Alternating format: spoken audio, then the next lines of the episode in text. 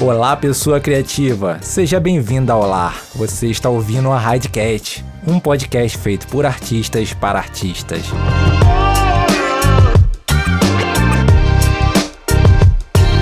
Por exemplo, não, gente, não me mata, mas o Keanu Reeves em Cyberpunk 2077, Aham. pra mim foi um grande cartada do marketing pra Sim, aumentar sim, o peso, sabe? Que tipo assim, Sim, sim, o jogo sim. não se comportou sozinho. Se não tivesse o Keanu Reeves, Seja bem-vindo ao Radcast, agora de cara nova, edição nova, mais o conteúdo absurdo de bom que você já conhece. Eu sou o Júlio de Carvalho, freelance concept artist, e hoje vamos falar sobre a importância de um branding na criatividade. E para esse bate-papo, chamamos aqui Thalita Lefer. Thalita, não se apresente pra gente aqui, nossos ouvintes. Fala pessoas lindas, maravilhosas! Já devem estar acostumados com essa vozinha doce nos seus ouvidos, é verdade? Prazer estar aqui de novo, Júlio. Meu nome é Thalita Telefé, pra quem não me conhece. Eu sou designer, product market manager, muito chique, né? Na Unhide School. Faço algumas coisinhas também ali, projetos com a Light Farm. E hoje vamos bater esse papo maravilhoso aqui no Hidecast. É, a galera tá vendo a gente junto aqui falando, nossa senhora, é um combo da Raid. É, é a panelinha. É a panelinha, panelinha, é a panelinha, gente. É a panelinha. Vocês vão ter que lutar, porque ano esse ano tem muito eu aqui. Então, Galera, como sempre, agora estou pedindo para vocês compartilharem, marca a gente nos stories, marca a Raid, marca sugerindo convidado. Ah, eu quero fulano, eu quero Beltrano. É, a gente está trazendo a Radcast sempre de graça para esse projeto continuar. Eu peço ajuda de vocês para ajudar a gente, ajudar a Rad School. Então sempre marca a gente. Vocês já mandam um direct para mim toda hora, né? Mandam direct no Instagram. Então marca a gente lá, posta massivamente, vai lá, posta pedindo alguém e ajuda a gente aí que esse podcast vai bombar. Esse ano a gente vai ter várias novidades aqui no Radcast. isso. Já começando aqui no tema, eu queria que você explicasse pra gente mais ou menos o que é brand. Ó, direto do Google aqui, ó, brand ou brand management, a estratégia de gestão da marca que visa torná-las mais reconhecidas para o seu público e presente no mercado. Explica esse juridiquês de designer aí pra gente. É porque assim, eu acho que é bem legal a gente falar de branding e principalmente né, que tá atrelado ao design, tá atrelado à criação, porque as pessoas confundem muito branding com marca. Então as pessoas geralmente falam: "Ah, eu tô precisando de um branding para minha empresa". E tem muito designer ou muito criativo que entrega só uma marca, uma marca bonitinha ali aplicada numa papelaria ou, algum material, enfim, que precise a marca ser visualizada. Mas branding, na verdade, ele é um conjunto de estratégias que levam para o seu público a percepção do que você é. Seja como marca, ou até a gente estava falando em off, como pessoa que hoje, é, cada vez mais, até influenciadores ou artistas digitais têm trabalhado cada vez mais essa consistência do branding para se colocar no mercado um pouco mais competitivo e mais é, consolidado e mais vendável, vamos usar essa palavra, para se destacar de outros profissionais. Ou seja, branding é uma estratégia bem estruturada e planejada que consiste em diversas coisas, como marca, como que você conversa nas redes sociais, como que é o seu tom de voz, que é uma coisa que as pessoas não pensam muito sobre tom de voz de marca, qual que é o estilo que você tem gráfico, aí a gente pode falar até de paleta de cor, se você tem um estilo que é muito seu, se você tem um traço que é muito seu, se você tem uma paleta de cor que você usa sempre. Então, todas essas, sabe, todos esses Uhum. pequenos, é, pequenas coisinhas fazem parte do que é um branding para uma empresa ou para uma pessoa. Pra então, então, assim, a maneira que eu me porto,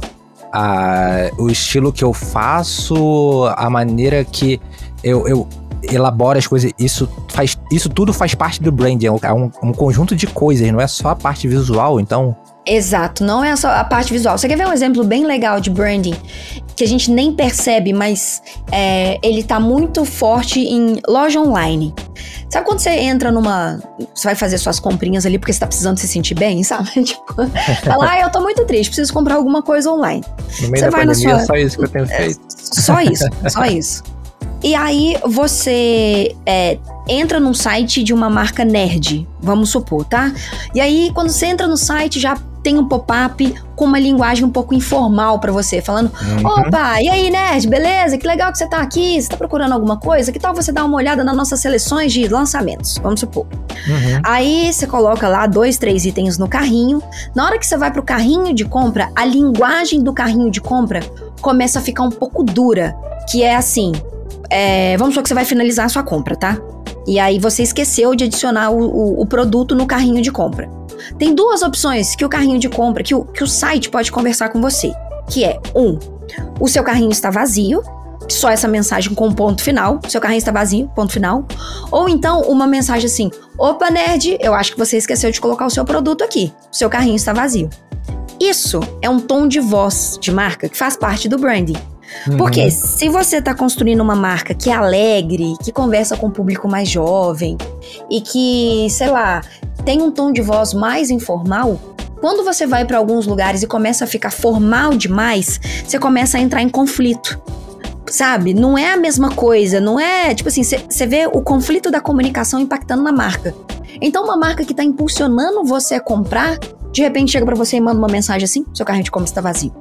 Isso pode ser um conflito, inclusive, de estratégia de comunicação, desse conjunto todo. Então, se você lá no briefing vai criar uma marca, vamos supor que você me contrata, Júlio, você fala, tá, eu quero criar uma marca jovem para o público TikTok que está chegando, que tem poder de compra que está crescendo agora, etc, etc, etc. A gente tem que criar a marca num sentido agora gráfico que seja mais descontraída, que seja mais solta, que não tenha, não seja uma marca muito dura, tipo uma marca Microsoft, sabe? Ela tem que ser uma marca mais balas fine, vamos dizer assim. É uma, uma marca mais descontraída. Se você veste uma roupa descontraída e eu, você tá falando de um jeito meio sério, meio duro, meio boomer demais, você vai criar conflito na sua comunicação. E aí uhum. você cria conflito no seu branding, sacou? Então não é só o visual. Tudo que você fala, tudo que você faz, como você se comporta, faz parte dessa constância para manter o branding, né, a gestão da sua marca equilibrado para o público que você quer conversar. Nossa, que, que maneiro eu gosto. Você foi falando e eu fui pensando em várias coisas, assim, hum. ao longo da, da semana eu, eu, eu comprei algumas coisas. Olha aí, e eu tá fui pensando, realmente, na hora do carrinho de compra, uhum. parece outra loja. Outra loja. É. E isso tudo também. Porque se a gente for colocar assim, por exemplo, cinco coisas. Eu não, eu não quero colocar cinco coisas, mas se você digitar no Google, as pessoas sempre acabam indicando cinco pontos para você prestar atenção no branding, assim. Uhum. E um dos pontos para você prestar atenção é no marketing de experiência, que é qual que é a experiência que o seu consumidor vai ter desde o começo né, ao final, seja para comprar, consumir, experimentar, seja material de ponto de venda, seja interagindo no seu Instagram, seja qualquer coisa assim significativa. Marketing de experiência, principalmente no atual momento que a gente está gravando em 2021, se não tiver atrelado é, com o que a empresa quer passar, com o conteúdo que a empresa, empresa fala, com os valores que a empresa tem, velho, sabe, sai fora. É, é, é, é muito contraditório. E aí, isso são valores que a gente começa a perceber, que é isso que você acabou de passar, que é tipo assim, eu tô percebendo sobre isso aqui, mas não tem ninguém me falando. Sabe, você acabou de perceber isso que você fez compra essa semana, você percebeu isso tudo que aconteceu e que são valores que uma empresa não fala. A empresa não precisa falar que ela é, ela é cool. Sabe, a empresa não precisa falar que ela é legal. A empresa precisa ter esses valores ali intrínsecos, né, na marca, mas ela não precisa bater no peito e falar, oi, eu sou legalzona, senão ela vira tio, tipo o tio do pavê, sacolé? Tenta ser engraçado, isso é chato. É, eu não sei se tem a ver com o tema da gente, mas uma coisa que me incomoda muito é, eu sou um comprador compulsivo, eu vou lá, vejo uma coisa, pesquiso muito, na hora que eu vou comprar, não fico, uhum. ah, eu vou, eu vou, eu, tipo, eu não quero saber muito da empresa, eu quero saber do produto, eu vou lá, pesquiso uhum. muito review, Uhum. E, e eu tenho essa experiência de passar, mas uma coisa que me incomoda muito é o pós-venda de qualquer uhum. empresa no Brasil. A maioria deles é horrível. Parece horrível. que tá falando com outra empresa. É. Te vende uma empresa de game, então, empresa de, de computador, que a gente trabalha com tecnologia. Sim. É horrível quando você compra uma coisa no Brasil de tecnologia, Nossa, de sim. computador, você compra, compra equipamento pra caramba, igual você, né? Sim. E a gente compra alguma coisa e na hora que você vai falar com o pessoal depois não pode ver. Na vez o manual veio errado, veio manual essa semana da minha cadeira errado. E eu, tipo, fui falar, apareceu outra empresa. E eu só falei, gente, eu só quero manual, mas tudo bem, eu vou pro YouTube. Uhum. então, eu não sei se isso tem a ver, isso também tá dentro disso? Cara, tá. Tá a ver porque é, você tocou num ponto que a gente. E qual que é uma parte das. Acho que você tocou num ponto importantíssimo, assim, porque a gente aqui. É, provavelmente o serviço de atendimento de um suporte, que eu acho que é o pior problema que a gente tem, de atendimento ou suporte ao cliente. Ele é feito por outra empresa. É muito ah, difícil é, é. uma empresa grande ter o suporte interno. Uhum. Porque o que, que implica ter o suporte interno? Você ter muitas mãos para atender todos os, os, problemas que uma marca tem, assim. Tipo, e, e, os problemas eles vão acontecer, porque a gente lida com produto que às vezes eles dão pau mesmo, é, às vezes o problema tá no transporte, sabe? Uhum. E, e as, as coisas elas acabam perdendo um pouco de controle quando sai da empresa. Então, se você tá comprando alguma coisa, assim que o produto sai da empresa e entrou dentro do caminhão, né, se for sendo transportado por um caminhão, você perdeu completamente o controle. Você como empresa, né? Uhum. O que você pode fazer é ficar atento em contratar uma empresa que tenha qualidade de serviço, que erra menos que outras empresas, que tem bons feedbacks. É isso que dá para você fazer.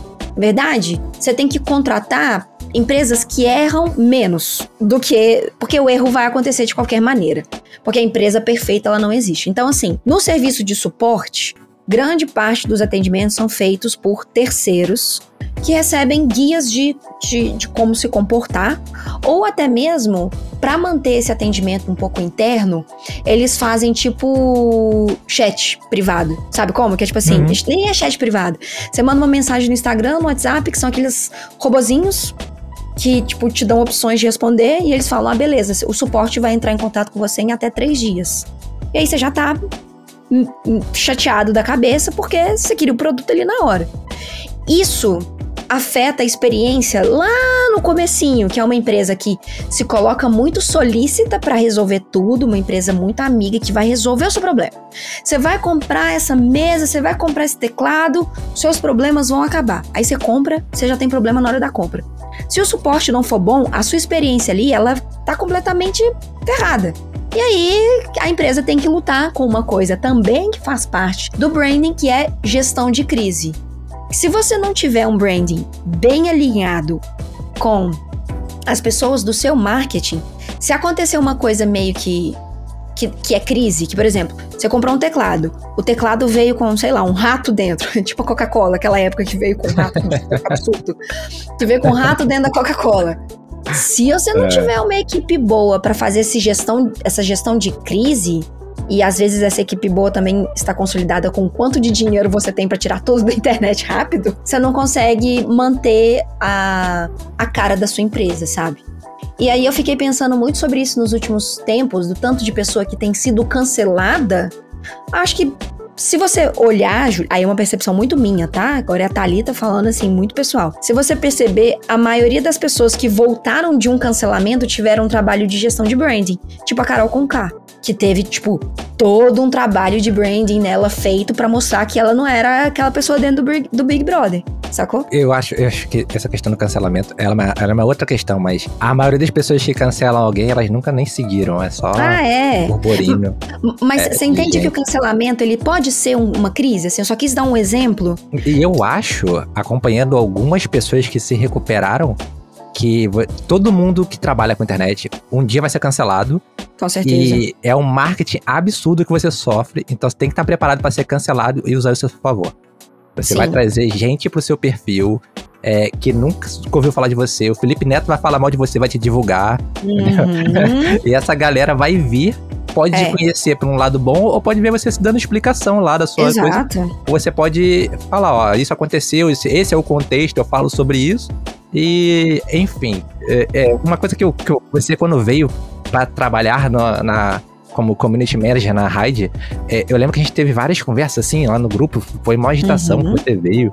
E, e uma coisa que aconteceu foi perguntas que você fez que a gente nunca tinha pensado. Uhum. Por um exemplo, qual é o sexo do mascote da Raid? É, uhum. A Raid é menina menina? Isso é uma uhum. coisa assim, qual é o nosso posicionamento em certas coisas? E, e, eu queria saber se isso tem perguntas que a gente possa fazer é, como artista na hora de pensar num branding. Sim, cara, tem demais, assim. É, eu acho que a primeira coisa como artista é a gente entender o que, que a gente. Quem a gente quer ser sabe? No sentido de, de posicionamento. Como que você quer se posicionar como artista? Você quer ser uma autoridade em concept? Você uhum. quer ser uma autoridade em 3D? No sentido de entregar sempre materiais extremamente bem finalizados? Ou você vai ser um, um artista que gosta de trabalhar o processo? Você vai mostrar mais sketch? Você vai uhum. mostrar mais o desenvolvimento e o estudo da parada. Então eu acho que a primeira coisa é você entender quem você quer ser, sabe? Quem, é, como você quer ser lembrado? Como você quer quer, quer ser falado? É meio que como descobrir a sua imagem mesmo. E eu acho que esse é o ponto mais difícil, porque é, se, se destacar no, no meio da arte digital, a gente sabe que não é uma parada fácil, nossa, no mesmo. É. É, e, eu, e eu fico feliz em falar que eu não acho que seja fácil porque o sarrafo é baixo. Eu acho que não é fácil porque o nosso sarrafo de arte digital tá cada vez subindo, cara. Cada uhum. vez subindo, assim. Tipo, Arcane mostrou que o sarrafo agora pra animação que vai vir, tipo, veio Aranha Verso. Aí o sarrafo tá lá em cima. Aí veio Arcane. Aí agora o sarrafo tá, tipo, lá em cima. Então, é, eu acho que a gente, com arte digital, a gente a gente tem muita exigência para entender quem a gente é e descobrir a nossa imagem. E um segundo ponto também, eu acho que é identificar para que público que você quer conversar. Porque eu não sei se você sente isso, sabe, Júlio? Às, às vezes eu sinto que a gente se posiciona muito de artista para artista. Eu sim, estou me sim, posicionando sim. no Instagram para outro artista me ver.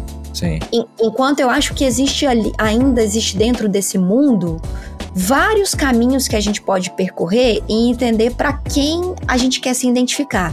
Eu quero me identificar para recrutador? Eu quero me identificar para as pessoas que procuram um profissional que faça textura?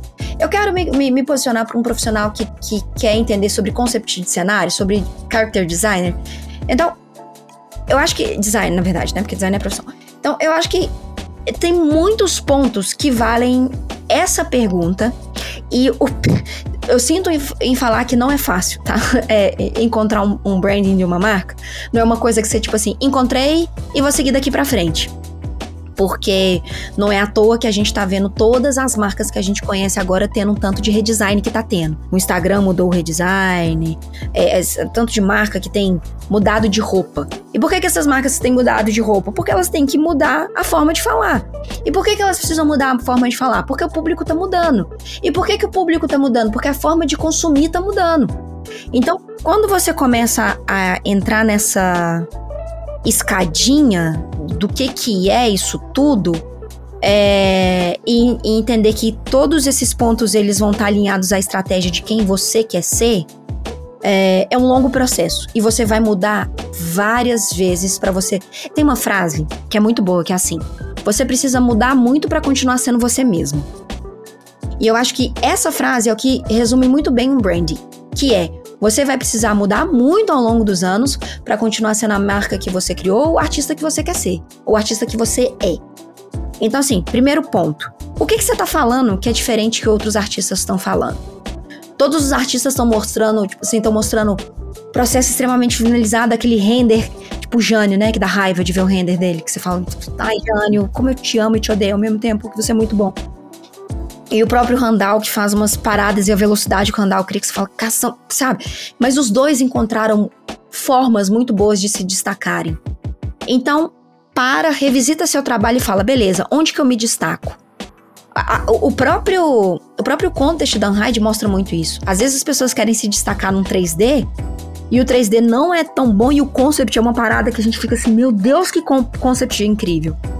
Então, entende quem é a sua imagem, sabe? Quem você quer ser, qual público você vai conversar e quais são as ferramentas que você pode trabalhar para alcançar essas essas pessoas, assim, sabe? Felizmente não é uma, uma coisa muito. Não é uma fórmula, sabe? Não é matemático, é muito humano. É, uma coisa, você falou aí, uma coisa que eu gosto de fazer é testar as coisas. Nossa, testar sim. e, e testar para ver se as pessoas. Como é que as pessoas vão reagir.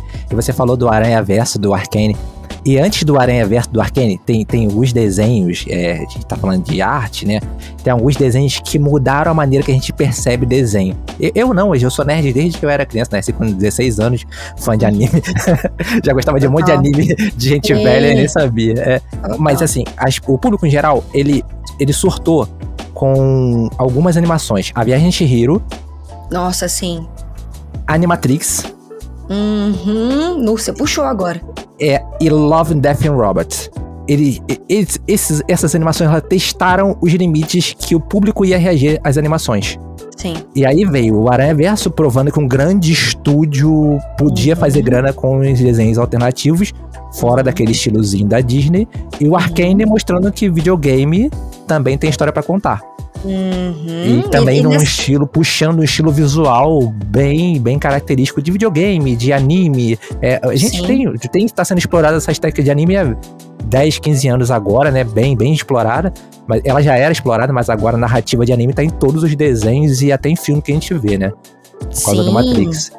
É, e, e eu digo, coloco até um filme além aí nessa, nessa lista, num anime, nessa lista sua, que é Ghost in the Shell. Sim, sim, sim. Sabe? Sim. Que é um um anime pra mim, tá? De, sobre. Até o próprio Akira também, mas, tipo, Ghost in the Shell até um pouco mais, porque é um, um anime é, sobre solitude, sabe? E, e, e, eu acho que ali a gente também tem um outro. Uma coisa mais profunda, que é. Anime às vezes não precisa ser. ser é, um herói contra um vilão, no sentido de, tipo assim, um bem e um mal. Lá atrás, lá no Ghost in the Shell, que é sobre uma parada muito mais existencial do que necessariamente um vilão que quer destruir a humanidade, sabe? E, cara, eu, eu acho que a gente tem muito espaço para para criar coisas incríveis, Júlio.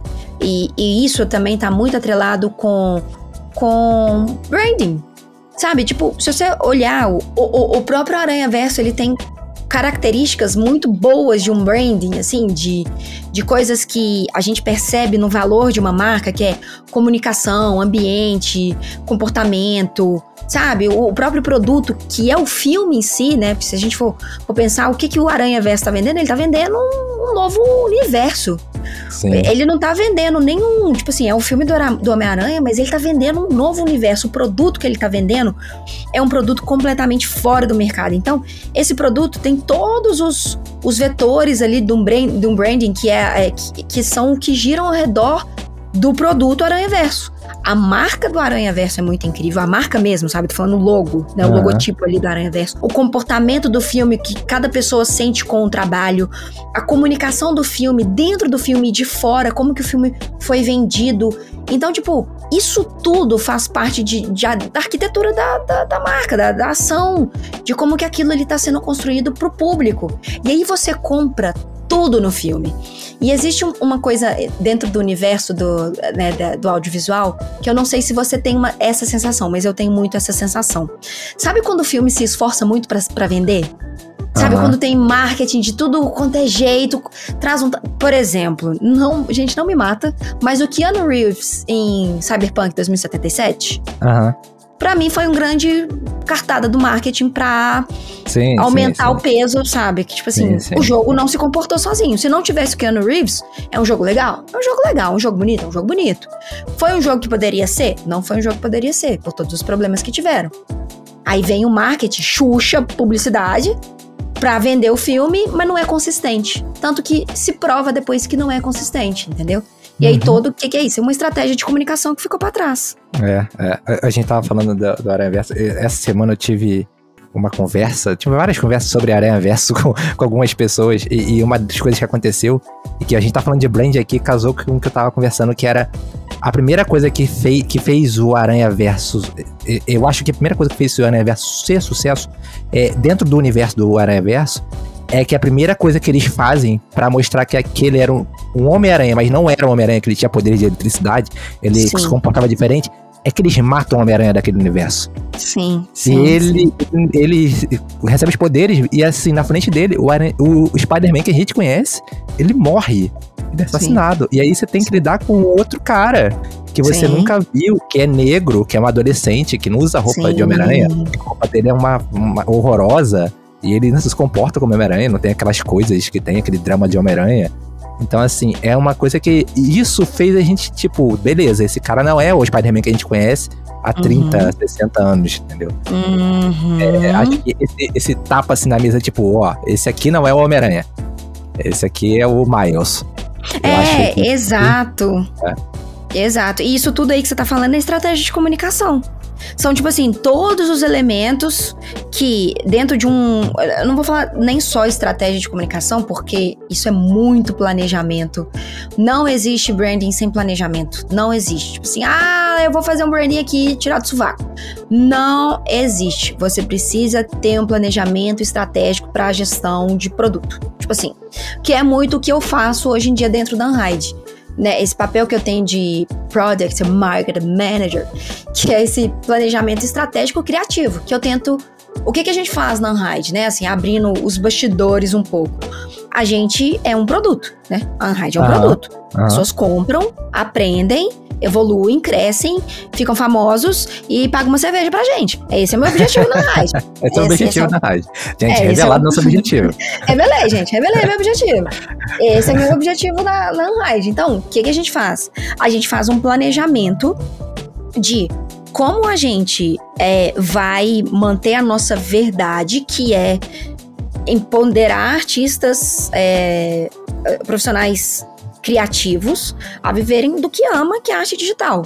Trazendo cursos de diversas áreas, trazendo os profissionais de diversos projetos. Cara, ô, ô, ô, ô Júlio, quando eu hum. entrei na Unhide, aí, bastidores, quando eu entrei na Unhide, vai fazer dois anos ainda, não tem dois anos que eu tô na Unhide, é, efetivamente dentro da marca, né? Eu já apresentava o evento, mas efetivamente trabalhando na marca vai fazer dois anos é, ainda.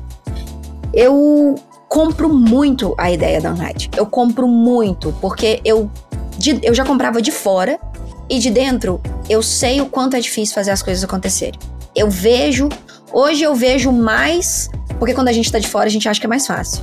E hoje eu vejo o quanto que é difícil, e eu não tô falando que é difícil é, em relação à estrutura só.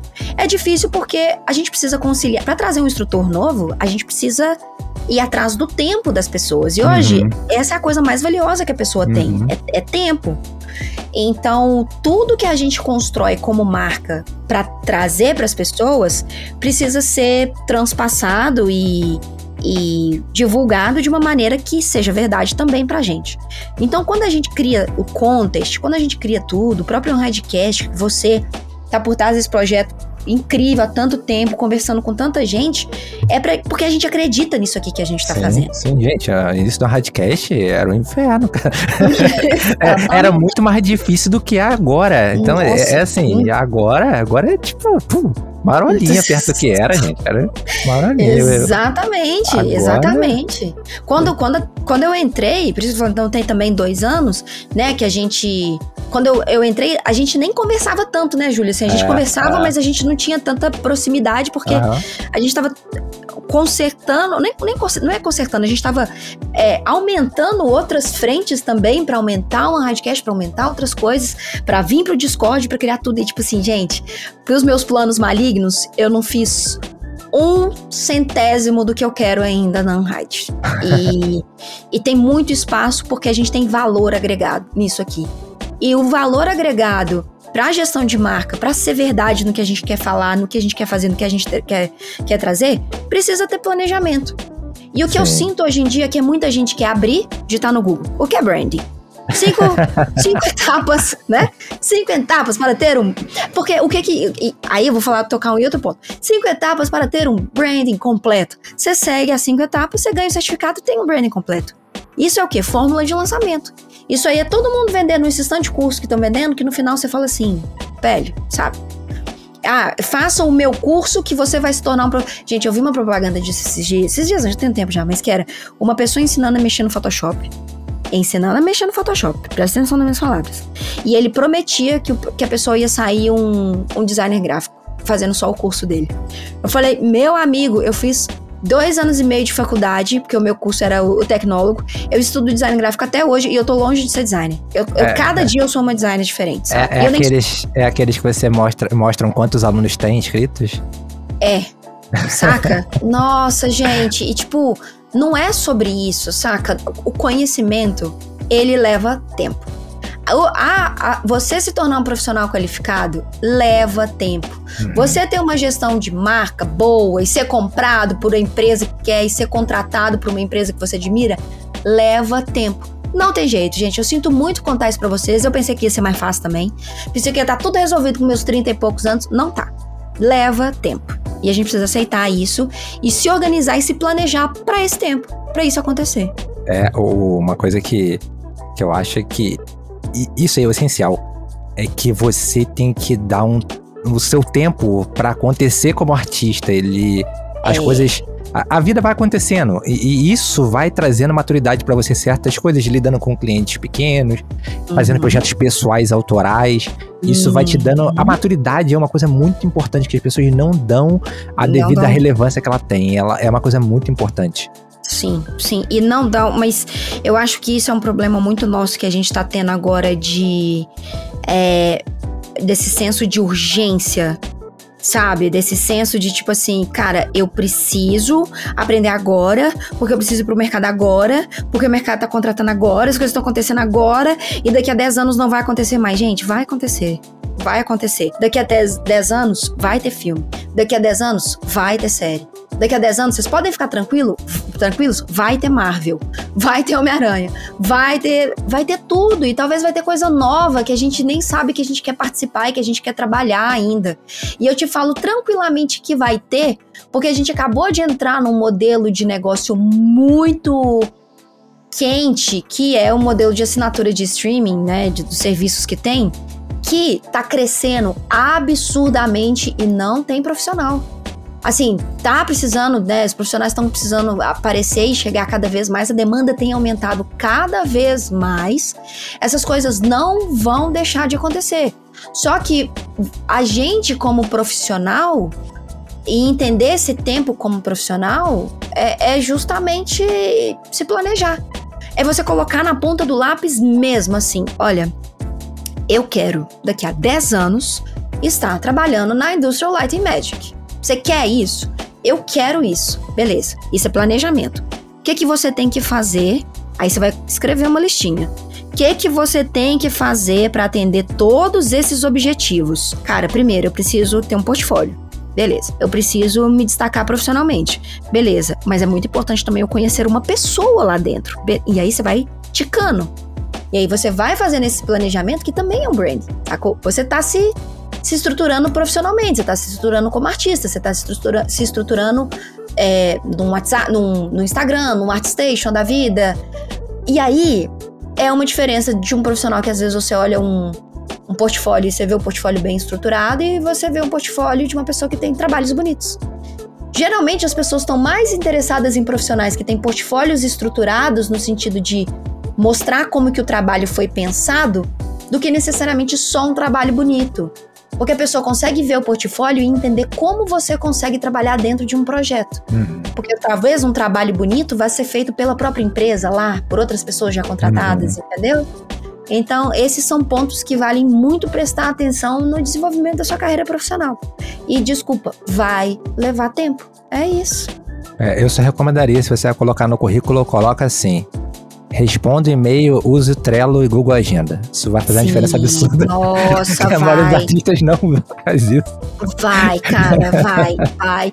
Vai, principalmente agora que trabalho remoto está sendo tão importante, é. né? As pessoas precisam saber que você consegue trabalhar em equipe remotamente. Nossa, isso já era importante antes, agora, gente. Já pelo amor importante. de Deus. Você manda Exatamente. mensagem pro cara, e-mail, o cara demora três dias para te responder. Nossa, Nossa, velho. Pelo amor de Deus, gente. e aí você isso. entende que isso aí isso aí é quase o negócio do carrinho de compra? É, isso é o branding. Isso é o esse branding. é o branding. Ah, é quase a parada do carrinho de compra. Se você demora três, quatro, cinco dias para responder o um e-mail, quanto tempo você acha que a pessoa vai imaginar que você demora para entregar um trabalho? É, Aí você é. vai virar e falar assim: não, mas trabalho eu entrego rápido, e-mail que é difícil. Gente, ninguém quer saber sobre isso, desculpa. As pessoas não têm tempo para eh, interpretar que você possa ser um bom profissional porque você responde e-mail mal, sabe? Se você responde e-mail mal e você entende que isso é uma característica sua, você não tem que ser a pessoa que responde seu e-mail. Terceiriza. Então, terceiriza. É. Talvez quem tem que responder o seu e-mail pode ser uma pessoa que vai fazer o, o atendimento para você e que ele vai ganhar 10% se a pessoa fechar o trabalho. Pô, Entendeu? Aí sim, é. Sacou? E, e, é isso que as pessoas. O que eu sinto que as pessoas precisam entender muito, assim. Acho que as pessoas precisam entender que eles não precisam fazer tudo, não precisam real, oficial, e que é entender o seu ponto fraco. Porque se você tá se comportando como uma pessoa mega antenada, mega solista, faz o trabalho rápido, saiu Aranha Verso. Vamos supor, né? Saiu Aranha Verso hoje que a gente tá gravando esse episódio. Mas eu já vi, mas eu não vou dar spoiler. Mas aí, amanhã tem um mega trabalho. Você já. Sabe quem faz isso muito? O Grassetti. Grassetti solta arte hypada numa velocidade inacreditável. Uhum. Imagina se o Grassetti é contratado para fazer um negócio e ele demora 5, 6 dias para responder o um e-mail. Aí você olha na rede social dele, mas ele tá soltando fanático nem um louco. Pô, você quer contratar um cara que vai tra soltar trabalho rápido. E como que ele demora cinco dias para contratar um e-mail? Eu sei que é um, um caso muito extremo, né? A gente tá dando um exemplo muito extremo. Mas até o tempo que você demora para responder e-mail diz sobre a marca que você é. Sim, sim, sim. É, e-mail, e-mail é assim, eu, eu aceito que eu respondo e aceito que respondam duas vezes por dia no máximo, entendeu? Tipo, e-mail uhum. não é uhum. comunicação de chat. Você, quando, eu, quando um cliente manda dois, três e-mails no dia, eu falo, ó, oh, você quer me adicionar no Facebook? Eu falo no chat lá, entendeu? E aí, é, mas quando e-mail, geralmente o cara responde uma ou duas vezes por dia e acabou, é, entendeu? Exato. Manda tua atualização, você manda atualização ou pergunta atualização e uhum. manter, é para você manter informado, receber briefing, passar update, e isso é essencial. Demorou três dias, eu tô preocupado. Uhum. Eu, eu sei porque eu já fui cliente, eu sou cliente, eu contrato as pessoas e, e eu Sim. vejo que isso é uma coisa que pega muito mal, porque num time, é, você não tá falando só com aquele artista, tá falando com outros, e às vezes aquele problema foi resolvido e o artista não te respondeu. Aí quando ele te responde com um update, você fala, cara, isso já foi resolvido. Alguém já fez essa parte da ilustração, alguém já adiantou esse sketch, não era para você continuar, o projeto parou Nossa, nesse total. Entendeu? Total, então, total. e aí eu te pergunto, se isso acontecer com você, vamos supor que você está fazendo a gestão de um projeto. O cliente, o, a pessoa que você contratou, o frila, frila, frila que você contratou, some durante quatro dias aí, dentro de um, de um processo. O que, que você vai pensar desse profissional? Você. Não, já era. Entendeu? Aí é, é, o mesmo comportamento que você tá tendo do carrinho de compra. É. Você tá lendo um tempo e você fala, cara, essa pessoa não quer. Então. E aí, é uma segunda oportunidade. Quando vai ser? Como vai ser?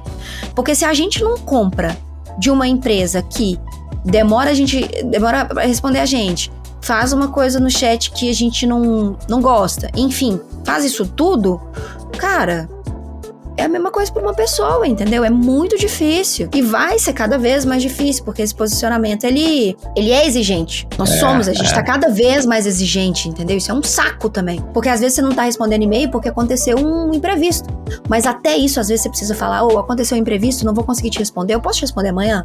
Até isso é chato, mas precisa ser feito, sabe? Porque isso também faz parte de uma gestão da empresa. E aí talvez esse seja o grande dificuldade de ser um artista freelancer, de ser um profissional criativo freelancer é dar conta do trabalho que você tá tendo e dar conta da imagem que você tem que passar o tempo inteiro. E isso é chato. Não tem como falar, é chato. É, sabe? é chato, é chato. É chato, é insuportável. Mas faz parte. faz parte.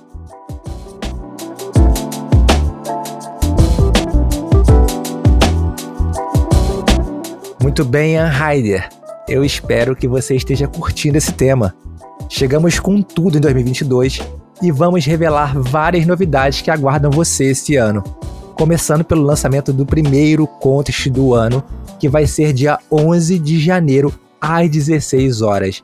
Como sempre, a gente vai transmitir ao vivo a revelação oficial do tema e mostrar todos os prêmios para você. Se você veio para um Radcast procurando um spoilerzinho, veio no lugar certo. Atenção, esse contest vai ser em dupla. Então já vai conversando com o coleguinha ou a coleguinha que você quer duplar e fiquem ligados que dia 11 vamos revelar tudo para vocês. E tem mais, outra novidade que está chegando aqui na High School é o curso de Motion para TV, internet e games. Para saber mais desse curso, tem que seguir a gente nas redes sociais. Ative as notificações para ser uma das primeiras pessoas a saber quando o curso vai ser lançado. E aproveita que já tem sininho ligado nas redes sociais para acompanhar as lives especiais que estamos fazendo pelo app Roxinho. Toda segunda, quarta e sexta estamos ao vivo às 16 horas com os artistas Randall, Aqualua e Jânio trazendo dicas, desafios e muito mais para a comunidade Unhide School. Já tá ansioso para acompanhar tudo isso? Gruda na gente que esse ano promete. E agora nós vamos de volta para mais episódios de Unhidecast.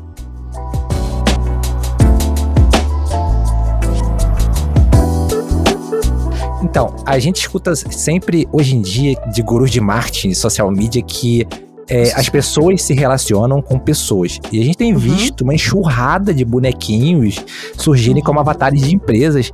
É, esses personagens que representam a empresa estão dentro desse escopo né, de identidade visual, branding. É, eu, eu queria saber como um artista hoje pode abordar uma empresa que ainda não tem seu avatar para criar um avatar dessa empresa? Cara, isso é muito, isso é muito legal de você é, perguntar, porque na minha percepção, essas branding personas que têm aparecido, Magalu, uhum. é, a própria a Nath da, da Natura, é, a própria Sendo Samsung, mas a Sendo Samsung não é tanto o caso assim, mas eu acho que é a mais a Nath da Natura que veio agora e a Magalu, que é a mais icônica e mais antiga que a gente já tem, são aqueles valores que eu comentei com você que às vezes eles não são percebidos numa marca. Esses valores, quando eles não são percebidos numa marca, que são os valores não visuais, é. O que que. Né, pra isso, Deixa eu voltar para explicar esse pensamento dos valores não visuais. O que, que, são os valores não visuais dentro de uma estratégia de comunicação? São estratégias que é, se servem para transmitir é, valores, é, tom de voz não visuais que uma marca tem, para que o cliente entenda o que, que a marca quer dizer para o mercado. É, é, vamos supor que é a personalidade da marca, tá? Vamos supor que é isso. Os valores não visuais é uma personalidade de uma marca. Como que a gente consegue é, fazer isso num comparativo? Vamos colocar a Apple assim que a Apple surgiu. Durante muito tempo, a Apple, a gente soube que era feito para profissionais é, que trabalhavam na indústria do audiovisual, que era que eles até brincaram na época de lançamento. Se você olhar as propagandas antigas da Apple, tem aquele a Apple é para pessoa nova, a Microsoft é para pessoa velha. Uhum. Era basicamente isso. Como que eles traduziram isso? Traduziram isso na propaganda, né? Traduziram isso é, na publicidade, traduziram isso no, no em como eles comunicavam para o público. Mas o maior garoto propaganda que a Apple teve era o Steve Jobs, Sim. no final das contas. Hoje, quem seria essa pessoa? Seria um avatar, seria esse branding persona, que é o caso da Magalu, que é o caso da da Net, da Nat do, do da Natura. Quando uma marca, você lembra que a gente antes entrava em site e aí tinha escrito assim, os valores, como é que é? Valor, visão e visão, valor e missão de uma marca. Ah, isso, isso. Você lembra? A marca uhum. tinha lá qual que é o seu valor, visão e missão da marca. E, tipo assim, isso hoje, a percepção que eu tenho é que isso foi traduzido para branding para esse avatar, para esse não é branding persona, né? Essa palavra tem um nome específico para esse esse personagem, boneco. né? O personagem da marca, esse boneco. Ei, comprar boneco Cavaleiro Zodíaco. Desses, desses bonecos. Aí o que, que esses bonecos fazem? Vamos supor, tem uma estratégia lá da marca antigamente, da Magazine Luiza, que ela tinha que falar que ela vendia produtos para dona de casa. Uhum. Antigamente, tá? Eu tô falando isso bem antigo.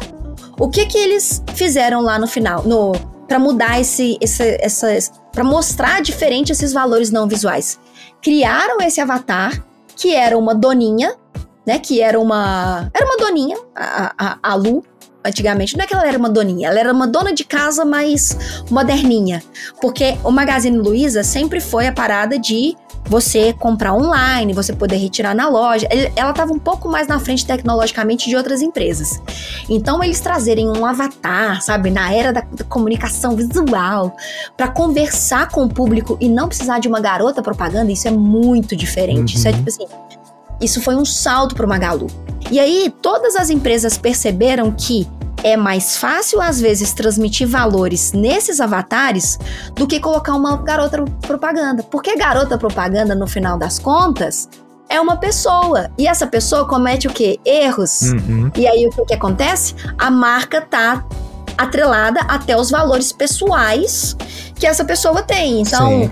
né, uma pessoa contrata ali alguém é, para ser garota propaganda de um produto vegetariano, mas aí a pessoa posta no Instagram dela ela comendo uma, uma costela. Não, é, isso acontece direto. Acontece é, é direto. é, contraditório, sabe? Então, é. eu acho que foram dois caminhos que hoje em dia a comunicação visual teve em criar esses avatares para transmitir esses valores. Então, aí, beleza. acredito que tenha sido muito para isso. Como que as pessoas podem abordar? Aí eu acho que o artista digital, ele tem que ter uma malemolência de ver marcas que tem muita presença já, tipo a própria Apple, que tem muita presença, muita, muita, muita presença, e que não tem um, um personagem para conversar. Não tem um, uma, uma, um serviço visual ali um mascote, que era o um antigo mascote. Aí que tá, eu acho que isso era o um antigo mascote, sabe? Eu tô conversando é, com você minhas é. ideias estão vindo junto, viu, Júlio? É, antigo mascotinho. É, era o um antigo mascote. Só que qual que é a parada? Hoje em dia o mascote, ele tem voz, ele tem personalidade, o mascote, ele tem time de futebol, o mascote, ele tem marca, sabe? O, o mascote, ele, ele é... O, o mascote virou uma pessoa. E aí, quando ele virou uma pessoa, ele fala os valores que uma marca é, tá agregado. Então, assim, se você quer abordar uma empresa, senta com uma pessoa. Eu não acho que seja nem um profissional, viu, Júlio, que tenha que fazer isso, assim. Um character designer, um concept que tem que fazer isso, não. Eu acho que ele tem que ir em alguém que trabalha com gestão de marca, identidade visual, e falar assim: ou oh, vamos dar um tiro de canhão? Vamos mapear aqui cinco empresas que não têm ainda os seus avatares e vamos, vamos oferecer esse serviço? Porque esse trabalho, ele volta lá atrás no que eu falei. O branding, ele não é só uma marca. O branding não é só um personagem. O branding não é só um avatar. Não adianta você ter um avatar todo bonitinho, todo legal, se ele é escroto, se ele não tem voz, se ele não tem personalidade, se ele não fala nada, se ele só tá lá estático. A gente não tem mais espaço para isso. É tipo assim, ter tem, mas não tem valor agregado. Uhum. Sabe qual é? Sim, então, sim. vai atrás de uma empresa de comunicação visual ou um profissional que faça gestão de marca e branding. E se você é freelancer e a pessoa também, manda, sai mandando e-mail.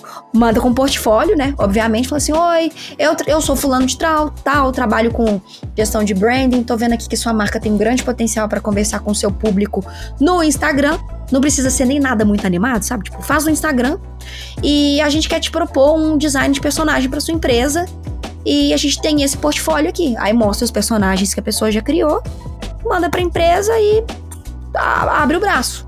Dispara, eu duvido que, tipo, se você mandar pra 100, um não vai ficar pelo menos interessado em saber o seu orçamento, sabe? Manda pra Netflix, hein? Netflix tá demorando Nossa. pra fazer uma. Cara, mas eu acho que eu acho que esse tipo de serviço ele é mais pra empresa que tem, às vezes, produtos, sabe? Tipo, produto físico que você pode pegar sabe, que, que precisa de um feedback ali. Tipo, eu acho que é da Havaiana. A Havaiana fez uma agora. A Havaiana fez Se, uma? A Havaianas apresenta Lana, a nova embaixadora virtual 3D da marca. E ela dizem por aí que as inteligências artificiais, eles estão querendo atrelar, obviamente, com a inteligência artificial, chegando muito exemplo da Magalu. E a Lana é a nova garota propaganda da. É, garota propaganda, não, né? Ela é a nova embaixadora virtual da, da Havaianas. Então, tipo assim, eu não sei o que esperar. Eu vou mandar para você o, o, material, porque eu fiquei muito confusa. Vou mandar pra você no nosso. Manda que a gente vai colocar no link lá. Vou, vou mandar no nosso, no nosso novo Handcast, no nosso grupo. Por quê? E aí eu queria muito uma impressão sua também. Uma sensação, um, um feed, um, o que, que você acha também. Eu acho que da cintura para cima é bonecão e de baixo para baixo é pessoa. Saca? E eu não sei se isso. Eu não, não tô criticando o, o concept nem a arte, porque eu não sei se isso é uma estratégia deles para mostrar que a Havaiana é real, que a Havaiana não é um 3D, sacolé? É, eu vou arriscar Hum. que é um bonecão embaixo, mas bem, bem feito. É um. Você acha que o pé é 3D. bonecão? Eu, eu acho que tudo é 3D, É 3D. Uhum. como o scan limpo, limpo Claro, claro. aham. Mas o rosto é modelado pra não parecer com Sim. nenhuma atriz famosa. e Sim, o total, rosto total. quebra o, o- a sensação. Ele tá no Vale da Estranheza do Sonic. Se você colocar o rosto do lado do pé, você vê que o pé tá mais, sabe? Tá mais, é, tá mais real, assim, eu acho. O rosto tá bonecaço. O rosto tá bonecaço. Eu A mão também, eu gostei da ela mão. É, ela é fofinha. Ela é fofa, Ela é ela é fofinha, fofa. ela é, ela é Ela é gordinha, não é, não é uma um personagem modelo top model. Eu gostei muito disso, gente. Eu gostei muito disso. Exato. E é aí que tá, de novo, é aí que tá a importância da comunicação do negócio dos valores intangíveis, né, dos valores não percebidos que uma marca tem. A Havaiana não é pra gente magra, a Havaiana não é pra gente gorda, a Havaiana não é pra branco, pra preto, pra amarelo, pra polvo. A Havaiana é pra qualquer um. Então, tipo assim, eu acho que a Havaiana ela trouxe isso da brasileiridade, tipo, de não ser um corpo padrão, apesar que eu acho que ela ela ela é branca ainda e eu, eu- enfim, isso aí é outra coisa. Isso aí é outra perce- percepção de marca que eu tenho. Eu acho que ela precisava ter- ser branca. Mas isso aí é, é uma sensação que eu tenho como é, consumidora. Ainda mais a Havaiana que nasceu no Brasil e tem o espaço que tem fora, sabe? Eu acho que a Havaiana poderia ter colocado uma protagonista preta aqui que seria, tipo assim, incrível. Tipo que a Natura. Se não me engano, a Nath da Natura é, deixa eu ver, ó. É, é, é negra. Ela é negra, né? Inclusive, Cara- eu falei aqui do Vale da Estranheza, é, eu acho que eu devo. Desculpas aqui, mas eu só. Os artistas que fizeram isso estão de parabéns, porque está muito bom. A única coisa que eu Uhum. comentei é que o rosto ainda parece muito 3D, enquanto o corpo não. É, tanto que a Thalita achou a que era tá foto. falando. Mas Sim, assim, sim. total respeito aos artistas que fizeram, porque está muito bom. Só quem faz 3D Claro. sabe o trabalho desgraçado que é Nossa fazer um Senhora. personagem desse, entendeu? Não, Então? fala não. O Uncanny Valley vai ser uma, uma situação nossa ainda por muito tempo. Vai, isso vai aí ser, não é. Isso, isso aí não é, não é, tipo, defeito de nenhuma pessoa que, que trabalhou. O que a gente tá comparando assim é o seguinte: aqui, eu acho que a Havaiana preferiu deixar o pé assim pra valorizar o pé mesmo, sabe? Porque o pé não tá. Cara, sabe o que, que eu gostei? O, pé, não tá tá, nem com a realista. unha feita. Que delícia isso, porque É. fazer unha do pé é um saco. Sabe? Então, tipo assim, eu- gostei demais da Lana. Eu gosto muito, e a gente esqueceu de falar de um aqui, que é muito importante falar também, que é o, o CB da Casas Bahia, né? Nossa, mais marrom naquele boneco. Nossa, aquele boneco O é maneiríssimo. CB, cara, o CB, ele é incrível. E sabe o que, que é mais incrível no CB? A personalidade que ele tem. Aham. O CB, ele é o CB, velho. Ele, ele, tipo assim, ele, ele é tão, às vezes, descolado da Casa Bahia, no sentido de estar distante, que ele, te- tem, ele é tão personalidade, ele tem tanta personalidade, ele é tanto, tão carismático, que eu acho que, tipo, de todos que a gente tem, ele é o, de longe, o melhor, assim, sabe? De longe. Ah, Miyagi, né? Miyagi não, É, não. Miyagi não. não, decepciona. E aí eu gostei muito da, da Nath, né? Da Natura, porque eu acho que ela traz a brasileira mesmo. Isso é muito legal, muito, muito legal. E um ponto que eu tava até vendo em relação ao Uncanny Valley, que vale se discutir também, a gente trazer aqui, que é o quanto mais a gente tenta fazer pessoas, né, e ser muito realista, mais a gente pode ficar caindo naquela coisa da estranheza, que a própria. Eu vi um vídeo esses dias falando justamente isso. A própria Pixar, no começo do Toy Story lá, você lembra do Toy Story 1? Quando a gente via as pessoas, a gente Sim, ficava, meu Deus, sim. que coisa horrorosa. E de novo, isso não é porque os profissionais são ruins. Isso é porque é difícil. Rosto Nossa, é a coisa que a gente mais vê na vida. E, e, tipo, a primeira coisa que a gente mais vê é o olho, por isso que o olho a gente ainda estranha tanto o olho. E a segunda coisa que a gente vê assim no conjunto tudo é o, o rosto é, como a sua forma completa, né? E como que a Pixar acabou resolvendo isso? Trazendo personagens humanos é, caracterizados, tipo, mais, mais cartoonizados, digamos assim, né? Que é o olho grande, aquele rosto mais esticado, que foi o que aconteceu muito pra mim no CB e na Nath, diferente da Magalu e da Lana, agora da, da Havaianas, porque é, eu não sei se é Iana ou se é Eu ia falar eu acho, isso, eu acho que é Iana. Eu acho que é Iana, né? Por causa de é Havaiana, né? É, eu acho que é, é Iana. É Iana, é, gente, não é Lana, não, é Iana. Não sabe ler um I maiúsculo, tá? Cuidado com a Bu. Ele tá aqui fazendo podcast. A gente é artista, a gente é artista. É, sabe? Mas a Iana, a Iana e a Magalu, é, eu acho que a Magalu tem um longo caminho para evoluir, porque ela já é muito boa como personagem, como, é como um personagem virtual ali mesmo. Eu acho que ela tem um caminho muito grande ainda para evoluir. É, assim como eu acho que a Nath também tem um caminho muito grande para evoluir, é, digitalmente falando, em arte falando. Mas eu acho que a gente tá num caminho muito promissor para essas coisas agora, sabe? Só tem que tomar cuidado, sabe, Júlia, eu acho, para não ficar é, é, modinha demais. Sabe, todo mundo fazendo e, e todo mundo fazendo de qualquer jeito, aí todo mundo cansa. Aí eu acho que isso que acaba polarizando um pouco o mercado, assim, também. E, então, eu já vejo isso acontecendo com marcas uhum. pequenas, mas eu não vejo isso como uma coisa ruim. Porque para uhum. uma coisa ficar boa, muita gente tem que fazer e tem que sair é. muito daquilo. Então, é. eu acho que essa popularização, ela acaba sendo boa porque a comparação é inevitável entre Sim. uma e outra. É, e aí você vê surgindo marcas diferentes com avatares diferentes e buscando cada vez mais cada um ter a sua voz. Eu, uhum. eu acho que isso é bom, porque a gente tem uma comparação até de. Não na questão artística, mas na questão de. Sim. Como branding total que você estava falando, é a marca que de repente não percebeu quais são os seus valores ou como se posicionar, Sim. ela percebe uhum. que ela tem que fazer isso para um boneco, porque esse boneco vai falar com o público-alvo dela, né? É, exato. É só a gente pensar assim: a marca, o boneco vai falar tudo que uma marca não consegue falar. Porque as pessoas não colocaram boca em marca ainda, né? Tipo assim, porque senão eles colocar um olhinho, já pensou dois olhinhos e uma boca numa marca e fazer a marca falando, assim? Tipo, ia ficar ridículo. Então, o personagem, ele acaba falando o que a marca não pode falar. Porque o personagem, ele é a marca.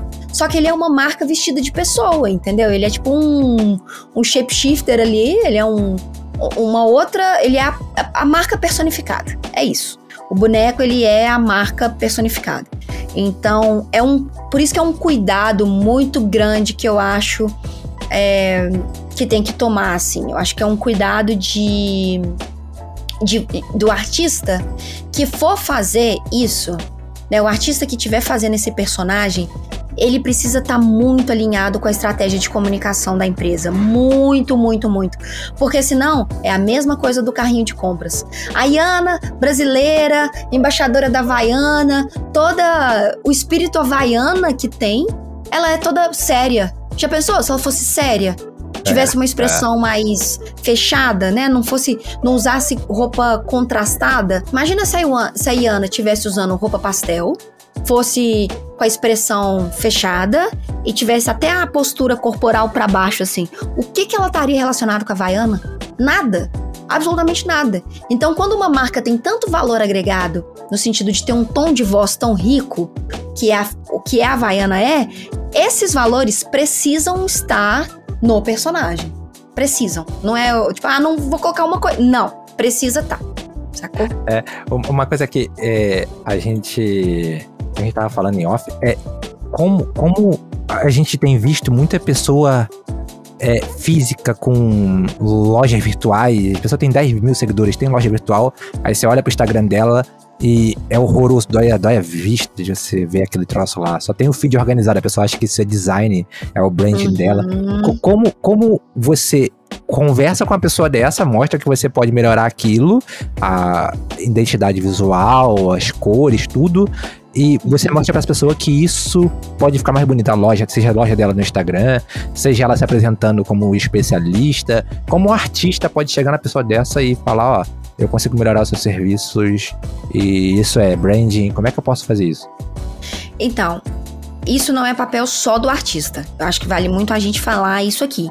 É, porque senão a gente acaba caindo na coisa do começo também, que é uma marca bonita não significa um bom branding tudo é um conjunto. É como se você estivesse comprando sei lá, um conjunto de moletom da Adidas, sabe? Tipo assim, você quer andar todo Adidas? Você vai comprar o conjunto inteiro. Vai ser moletão, uhum. calça, tênis, meia, cueca, sutiã, boné, sei lá, é, colar.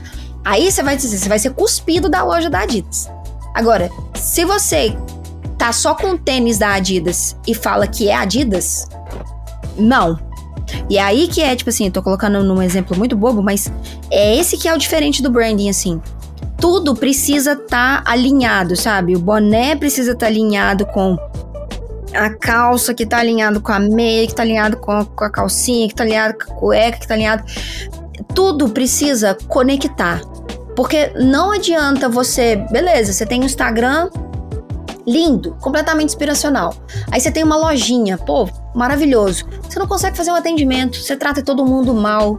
Você não consegue entregar, você não consegue ir no correio, você não consegue, sabe, você não, não, não, não você não consegue comunicar com as pessoas. Aí você tem um Instagram lindo, mas a sua loja está completamente desorganizada. Uhum. Você, tudo é comunicação. Então, assim, o artista sozinho, ele não é dificilmente ele vai resolver um problema sozinho. É, se o artista quiser estruturar a loja online dele ou oferecer o serviço de estruturação de uma loja online, eu sempre aconselho fazer isso com um profissional de marketing que vá fazer a estratégia de comunicação. Porque foi nesse ponto, Júlio, que eu comecei a.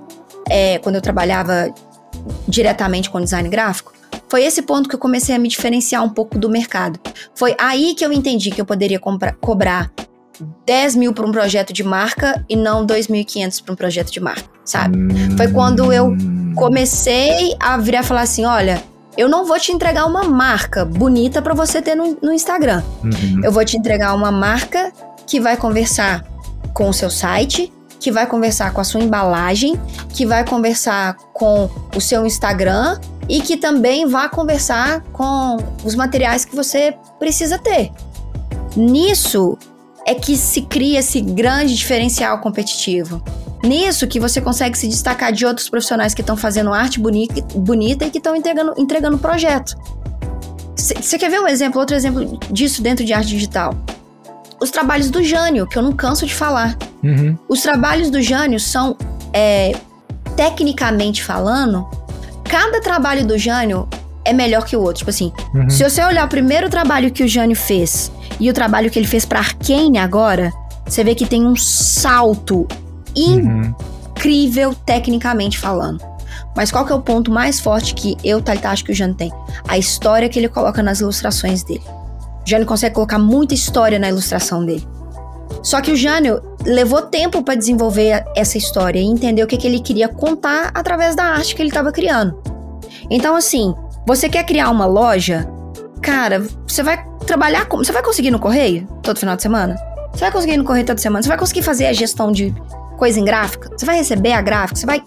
Então, de novo, é planejamento. É você sentar o popozinho na cadeira falar assim: eu preciso estruturar minha loja. Primeira coisa que eu preciso prestar atenção, eu como artista. O artista, você precisa ter uma marca? Você tem uma marca como artista? Ou você vai se vender como artista? Não, vou vender como artista. Beleza, você vai colocar a embalagem pra pessoa lá, você vai colocar então sua foto pra, na embalagem ou você vai colocar uma marca? Não, então eu preciso de uma marca, tá? Então você precisa de uma marca. É, a sua marca tem mais a ver com o que você cria ou a ver com o que você é? Não, eu quero vender eu. Eu quero vender o profissional que eu sou. Uhum. Beleza, então você pode vender o seu personal branding. Não, eu quero vender o trabalho que eu faço. Vamos supor que você cria artes com uma bolinha vermelha. Então a sua marca pode ser uma bolinha vermelha, porque todo mundo vai te reconhecer com aquela bolinha vermelha. Então você começa a mapear tudo que você precisa de identidade para você começar a se vender meio que para o mercado. Porque depois disso, depois que você estruturar, você vai lá na pessoa que faz a estratégia de, de marca e vai conversar com a pessoa para como você vai se posicionar. Porque, de novo, ter portfólio bonito não é branding, ter marca bonita não é branding. É o conjunto de estratégias, tudo conversando bonitinho, que cria esse, esse, esse produto final. Sacou? Eu não sei se eu respondi. Eu respondi? Sim, sim. É, uma coisa que a gente, a gente tava falando, que em off, né? Porque você falou que era, era diferente você fazer isso para pequenos negócios, pessoa física, e para uhum. grandes empresas. E, e, uma dúvida que ficou é como, qual a diferença entre um e outro? Nenhuma. De. de. Você disse se posicionar? Em, em termos de. O, o, o, é, como você, como artista, Nenhuma. Ah, Sabe por que, que ah, nenhuma? Tá. Sabe por que, que uhum. nenhuma? Porque você oferece um produto. Você, como artista, você tá oferecendo um produto também. Você precisa. Ó, vamos colocar se você é um artista freelancer, tá? E todo mundo em algum momento faz freela, sim, eventualmente. Sim. O que que uma empresa e um artista precisa? De uma marca, certo? Certo. O que que uma empresa e uma marca precisa? De um bom atendimento, certo? O que que uma boa empresa e uma marca e um artista precisa? Entregar os trabalhos ou os produtos que eles estão é, querendo vender ou querendo promover. Eles precisam entender sobre qualidade de serviço. Eles precisam entender sobre público-alvo. A diferença de um para outro, eu diria que uma empresa tem mais estrutura, obviamente, e mais dinheiro para investir num Google AdSense, é numa estratégia de venda, né? Num, enfim, numa, numa estratégia de marketing. Uma empresa tem mais dinheiro para é, para investir numa estratégia de marketing ali. Mas se você me perguntar hoje qual é a diferença de um marketing de um influenciador digital para uma empresa, eu falo que nenhuma. Porque se você for olhar grandes influenciadores digitais que têm empresas, né, que, que, que fazem a gestão deles, o influenciador digital virou uma marca. Sim. E ele precisa de todos os elementos que uma empresa precisa. Então, qual que é o diferencial de um para outro? Cara, nenhuma. Em como se comportar, né? Em como se comportar. Vão ter essas diferenças que são financeiras, que são estruturais. Mas como se comportar, eu hoje em dia considero nenhuma. Eu, pelo menos, Talita, levo isso para mim. No marketing da Talita, eu tento fazer tão bem quanto o marketing que eu tento fazer para Unhide. Porque eu, eu sou uma pessoa marca, tô, estou trabalhando para ser, mas sem ser muito. Ai, eu não quero ser. Sabe? Eu quero, tipo assim. Eu quero ter uma marca porque eu, eu, eu gosto de criar coisas ainda. E eu tô com umas ideias muito loucas para projetos pessoais meus. Que eu preciso vender esses projetos como Talita. Eu não vou vender como Unhide. Eu não ah. vou vender como como, estu, como amarelo criativo, entendeu? Eu vou vender como Talita. Se eu vou vender isso como Talita, eu preciso eu preciso é, mostrar que a Talita tem capacidade suficiente para criar um projeto criativo desse jeito, sacou? E aí, qual que é a diferença minha para Unhide? Nada, a gente tá vendendo o mesmo produto, entendeu? Sim, uma coisa que eu não sei se eu falei, mas você acha importante ter uma linha editorial assim?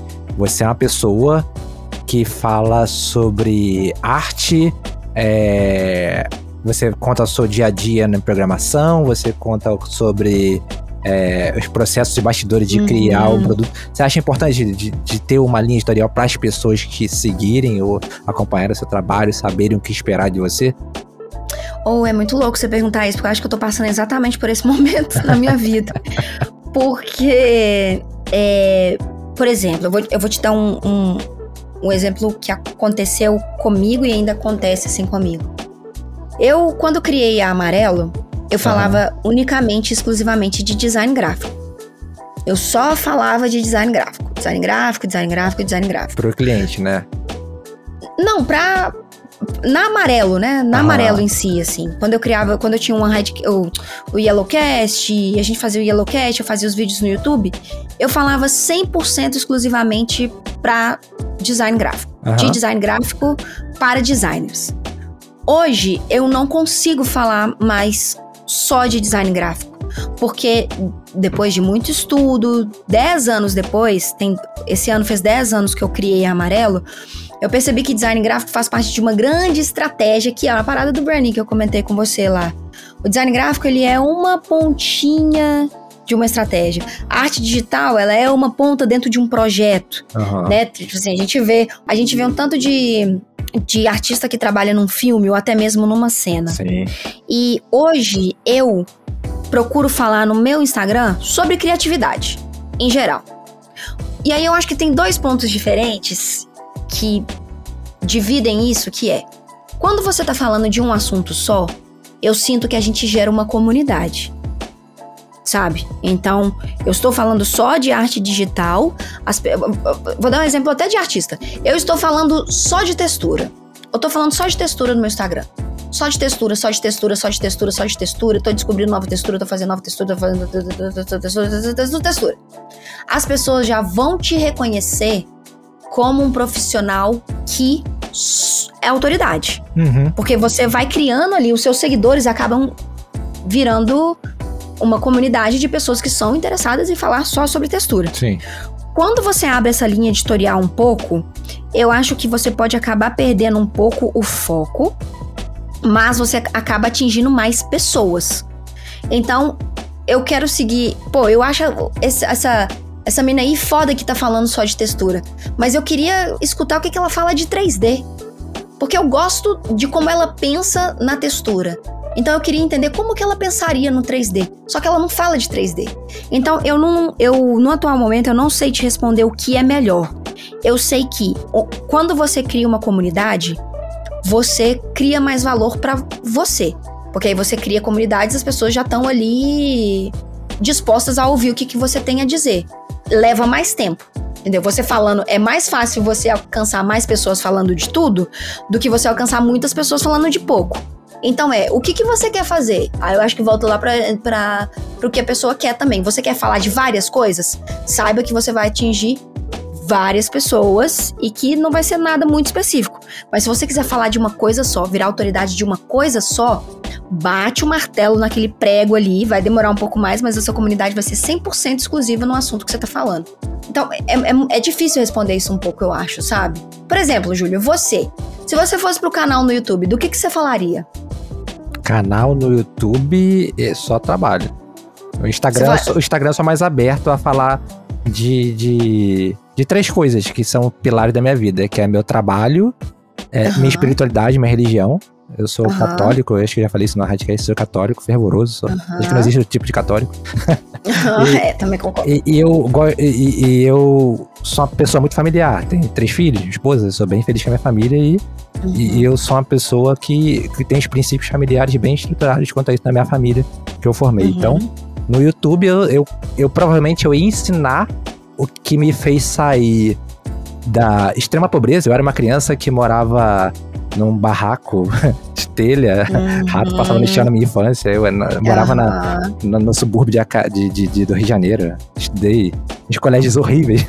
E fui uhum. estudando, nessa mentalidade me levou para a FRJ, me trouxe benefício na minha carreira e me trouxe até trabalhar na Raid. Uhum. É, isso é a mentalidade que eu tenho junto com a, a, o meu objetivo de trabalho. E, e, não que isso seja uma regra, eu sempre falo isso com converso com meus amigos. Eu não sou a regra, eu sou exceção de uma realidade no Brasil, que é de pessoas que vivem na extrema pobreza e não têm oportunidade de sair. Olha aí, que legal. Eu vi vários amigos, mas eu acho que é uma oportunidade para quem tem interesse eu mostrar o caminho que eu percorri uhum. e tirar o percalço que essa pessoa pode ter ao longo da vida. Que eu demorei 37 anos para conseguir, ele pode conseguir em 25, 20. Sim. Entendeu? Sim. Mas você tá vendo que aí você tá criando uma comunidade? Você não tá falando, tipo assim, do, da organização financeira para sair para freelancers? Você sacou a diferença? Sim, sim. Porque, tipo assim, o que você tá falando aí, você tá criando uma comunidade. Você tá, tipo assim, criando pessoas que passaram pela mesma coisa que você e que querem se superar e que provavelmente vão passar mais coisas ainda parecidas, porque a gente vive num país extremamente desigual. Sim, isso é uma. Sim. É absurdo. É, no mundo, né? Não falar nem São Paulo, no mundo, Brasil, então, nem se fala e você criaria uma comunidade que tem esse mesmo, mesmo é, interesse em, em crescer profissionalmente. E aí você tá entre os dois, você tá falando de algo específico, específico e criando uma comunidade porque o seu assunto é um pouco mais amplo. Agora, se você falasse, por exemplo, só de sombra para personagens 2D, você ia estar tá funilando cada vez mais, sabe? Funilando, funilando, funilando, funilando. Então, é muito uma coisa que eu acho que tem que. A pessoa tem que entender. Cara, a minha. Eu quero falar só de técnica, porque eu gosto demais de falar só de técnica. Beleza, velho, você pode falar, não tem problema nenhum. Ah, mas eu acho que eu preciso falar de tudo porque tá todo mundo falando de tudo. Sério? Você quer ser mais um, sabe? Você quer falar o que todo mundo tá falando ou você quer criar um diferencial porque você acha que você tem uma coisa legal a oferecer?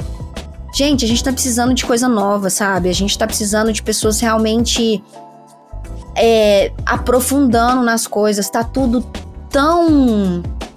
Aí eu tô sentindo tudo tão superficial, sabe, Júlio? Eu tô sentindo o conhecimento, às vezes as pessoas passam um conhecimento tão vago falta e de prometem. livro. Cara, é As falta de. não leem mais. Oh, mas nem, eu não acho que às vezes nem é só falta de livro, é uma. Eles compram uma promessa falsa e vendem uma promessa falsa, porque eles não se embasaram o suficiente. Não é com um, dois, três cursos de, de textura que você vai virar autoridade, Não, sabe? Não é, não é. é, leva tempo demais para essas coisas acontecerem. E aí o que eu tenho sentido é que as pessoas têm feito dois, três cursos e têm vendido curso sobre textura e outra pessoa compra porque é mais barato.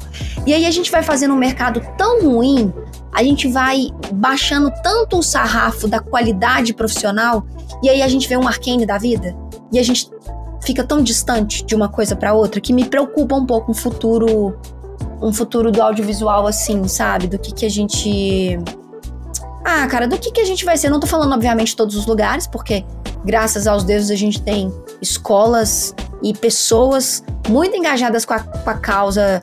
é, e eu não tô falando nem porque eu trabalho na Unride, não. Antes da Unride mesmo, a gente tem ótimas escolas e eventos que, que falam de verdade sobre a indústria do audiovisual. Mas da mesma forma, a gente tem uma outra parcela que tem eu acho, sido um pouco vaga, sabe? E aí a pessoa não acha emprego e fica decepcionada e gera um tanto de outros conflitos. Enfim, geração stories, que é resolvido tudo em 15 segundos, né? Então, É, é, eu, eu tive aqui com o, o Fernando Royle e a gente tava falando sobre isso. Eu, eu tenho uma coisa que eu, que eu falo que é ter mentalidade de concurseiro, que não existe, ele falou que não existe isso no Canadá, essa é uma mentalidade bem, bem típica Uhum. do Brasil, que as pessoas querem Uhum. estabilidade. Mas o concurseiro, ele tem um- uma característica que eu admiro muito, que eu, eu, de certa forma, eu desenvolvi isso no, minha- no meu trabalho, que é ter um objetivo bem claro e definido, você traçar o que você precisa fazer e tem as matérias que ele precisa estudar para chegar naquilo. uhum. Saber que aquilo não é feito em seis meses, ele tem que estudar um, dois, três anos para aquilo. Sim. E nesse, nesse foco, ele não se desvia pra nada. Ele vai lá e ele fica sábado e domingo o dia todo estudando. Ele deixa de ir na festinha de aniversário dos amigos porque ele tá estudando. E isso eu acho que é uma coisa que. Eu admiro isso, eu, tenho- eu vejo isso nos artistas que eu vejo que tem um sucesso estrondoso. Você tem Cris Costa, Fernando Rolli, Nossa, é. Rafael Grassetti, é, você tem Fausto De Martini. Esses caras, é, eu conversei com alguns deles, né? E eles são absurdamente focados, e eles estudam e eles têm essa mentalidade para eles, têm um objetivo claro e definido do- de o que eles querem fazer. E, e tendo essa mentalidade, eu acho que é quase impossível você fracassar. É. a mentalidade, a mentalidade é, parece coach falando. Não, eu, mas eu estudo, eu estudo muito sobre aperfeiçoamento pessoal, porque eu era uma pessoa horrorosa no passado. Eu era totalmente de- de desorganizado, ainda sou desorganizado. É, eu era uma pessoa com um ego absurdamente grande. Eu era uma Hum, pessoa hum. extremamente é, é, descentralizada, distraída. Rede social era o dia todo eu falava, vai, trabalhei. Fiquei o dia todo no Facebook. Então, Sim. eu acho que essa mentalidade me ajudou e ajudou esse artista. Eu, eu gosto de analisar as coisas e analisar Uhum. o que, que dá certo numa marca. Eu tô aqui conversando com você, Então, eu tô pensando e já vou analisar outras marcas, outras pessoas, perfis de Facebook, YouTube e ver o que, que essas pessoas estão falando, do jeito que elas estão falando. Eu gosto de analisar e de secar o que, que as Total. pessoas estão fazendo de certo e errado e como aplicar isso na minha carreira, na minha vida e estudar isso. Estudar isso. Então, é, acho que o que falta na- em que eu vejo, eu tenho recebo muita mensagem de Instagram depois do Zé Radcast, é sentar e levar isso a sério. Isso é uma profissão, como eu falo, eu falei aqui, ao seu bastão é, confirmou, todo mundo que vê que confirmou. Isso é uma profissão como qualquer outra na sua vida. No final do dia, eu desligo meu computador, vou passar um tempo com minha mulher, vejo novela. Sim. Então, É noveleiro? eu- agora eu virei. Minha esposa me tornou noveleiro, gente.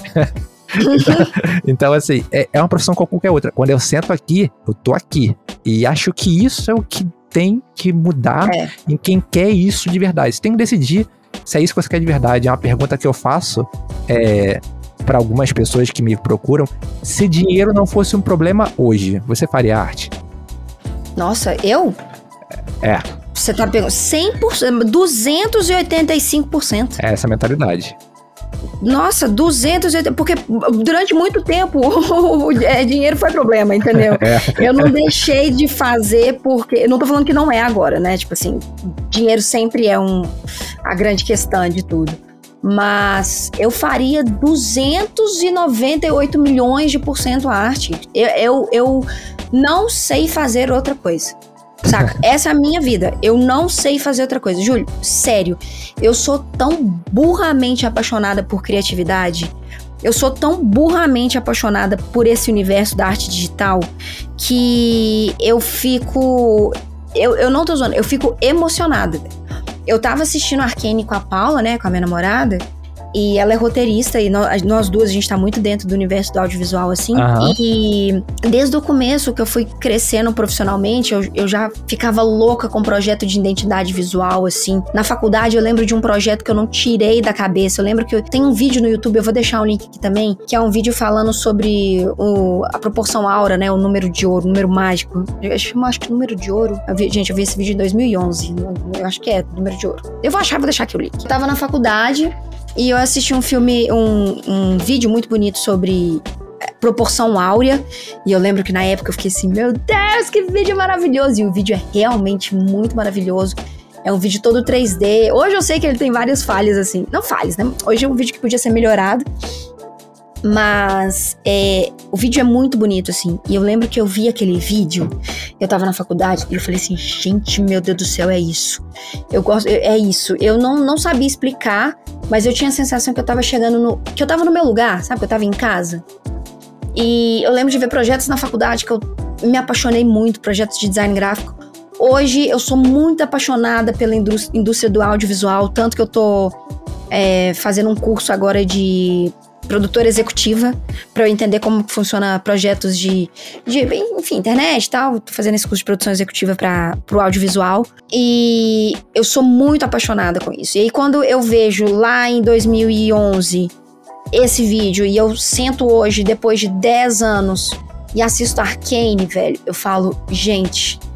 Sabe, a gente vê o Wood. Uhum. Vê o Wood estragado agora pra gente ver Arcane. Nossa, isso me deixa muito empolgada, isso me deixa muito entusiasmada, sabe? Tipo, eu fico muito entusiasmada, eu fico muito eufórica porque é a minha vida. Eu não saberia fazer outra coisa. Criatividade, arte digital é a minha vida. É, é isso. Eu vou deixar essa pergunta pro pessoal que tá escutando a gente agora no YouTube. Se dinheiro não fosse um problema, o que você faria se você continuaria fazendo arte? Escreve pra gente lá, escreve pra gente se você continuaria, por que você continuaria.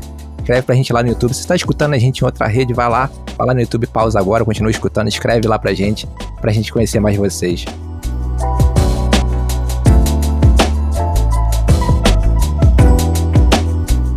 A gente tá chegando no final do episódio e eu queria saber aqui, a gente sempre tem o quadro A Rádio Indica, a gente pede convidado para indicar seja um livro, filme, uma peça, você já conhece, então a Rádio Indica, Thalita Telefé.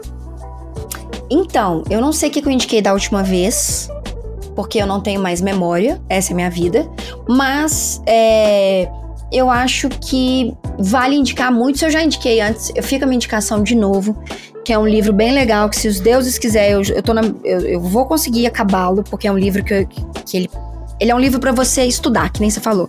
Uhum. Né? É um livro pra você ficar, você vai e revisita umas coisas ali, que chama Storytelling Histórias que Deixam Marcas. É um livro muito legal que ele justamente faz o contrário. Ele mostra como boas histórias deixam marcas e não marcas criam boas histórias. Então é muito, muito, muito, muito legal. Eu, ele vai passando por algumas marcas que a gente conhece assim ao longo da, da história.